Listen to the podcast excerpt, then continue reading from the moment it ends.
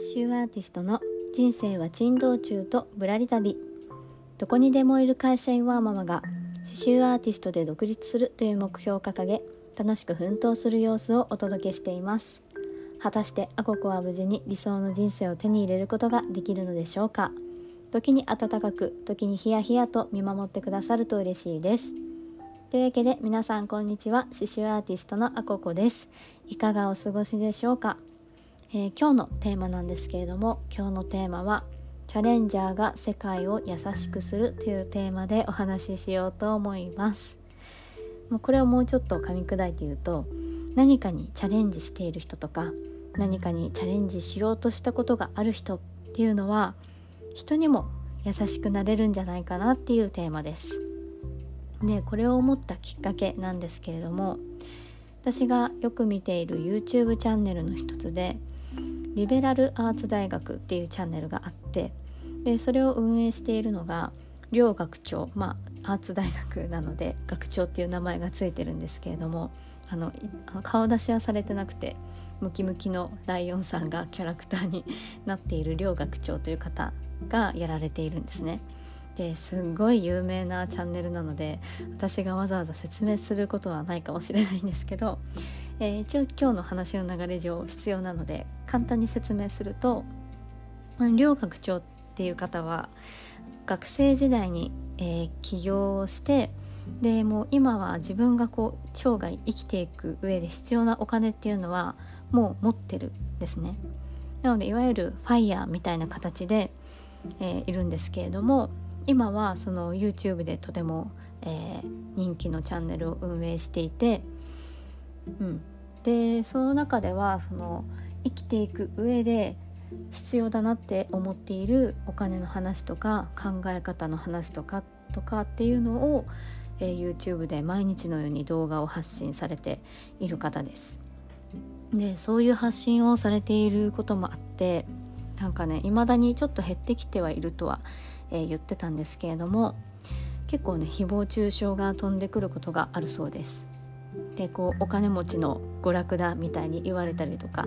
ていうことがあるみたいなんですね。でいつかこうなんでしょうね情なんかすごいものすごい高い情報商材を売りつけるんじゃないかとかなんかそういう信者ビジネスだとかいうことを言われるっていうふうに言ってました。でまあその中でも両学長は言ってたんですけどいや YouTube ってめっちゃ大変やでっていう話だったんですね。でそんなお金持ちの娯楽だって言われるほどそんなに気楽にできるものでもないと。で本当にね毎日のように休みなく365日毎日動画を投稿していてで1個の動画を作るのに5時間とか普通にかかるそうなんですね。で動画って撮影して、えー、と編集するだけじゃなくって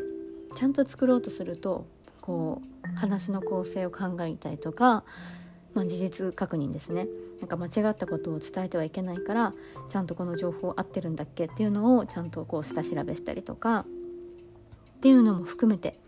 やるとちゃんとやると5時間とかそれ以上かかってしまうっていうふうに話してました。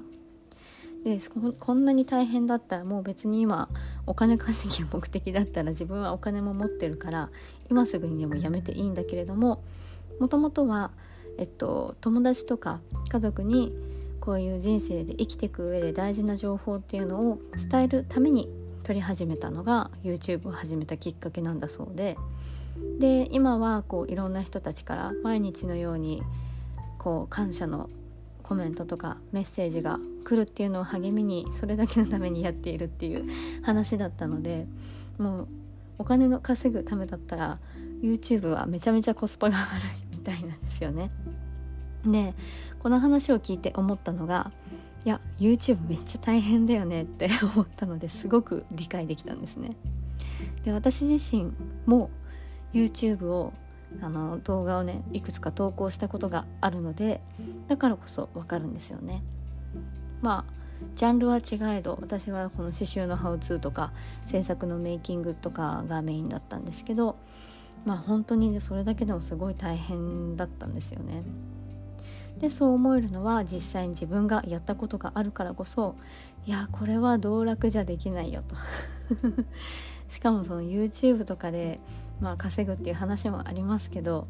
稼げる保証なんてどこにもない中でかける労力にしては結構動画の撮影編集とか構成考えるとかってものすごい大変なんですよだかすごく気持ちがわかるなと思って。でまあ YouTube を直でやってた人じゃなくても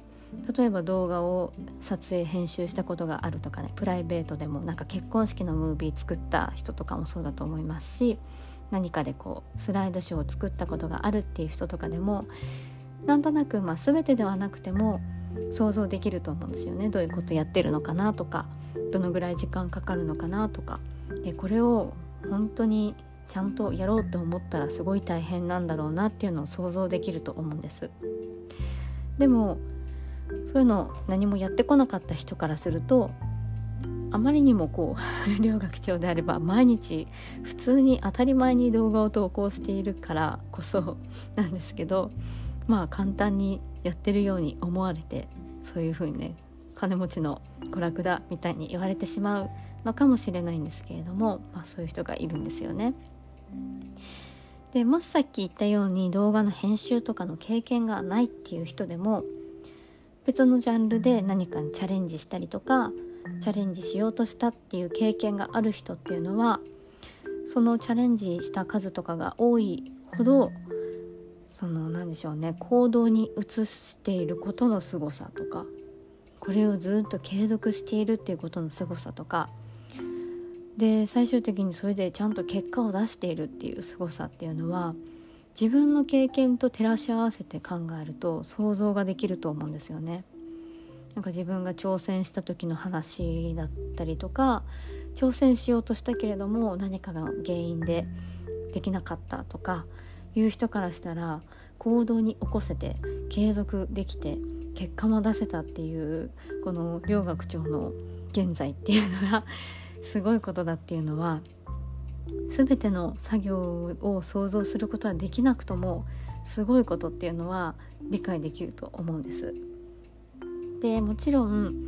こうね成功した人を見て羨ましいっていう感情は私もねなきにしもあらずですしこう自分が特にうまくいってない時とかだったりすると何かちょっと黒い感情が心の中に出てくるっていう場合も全然人間であればあると思うんですけれどもそういうちゃんとこうチャレンジしている人のすごい部分とか苦労とか見え目に見えない部分がうん、チャレンジをしてきた人とかしようとしてきた人だったら想像できると思うので何かこう黒い感情とかがもしちょっとね一時的に湧いてきたとしても何かねこう細かいところをね捕まえて上げ足を取ってみたりとか誹謗中傷したりとかっていうのを本人が目に入るところでこう声に出したりとかネットに書き込んだりっていう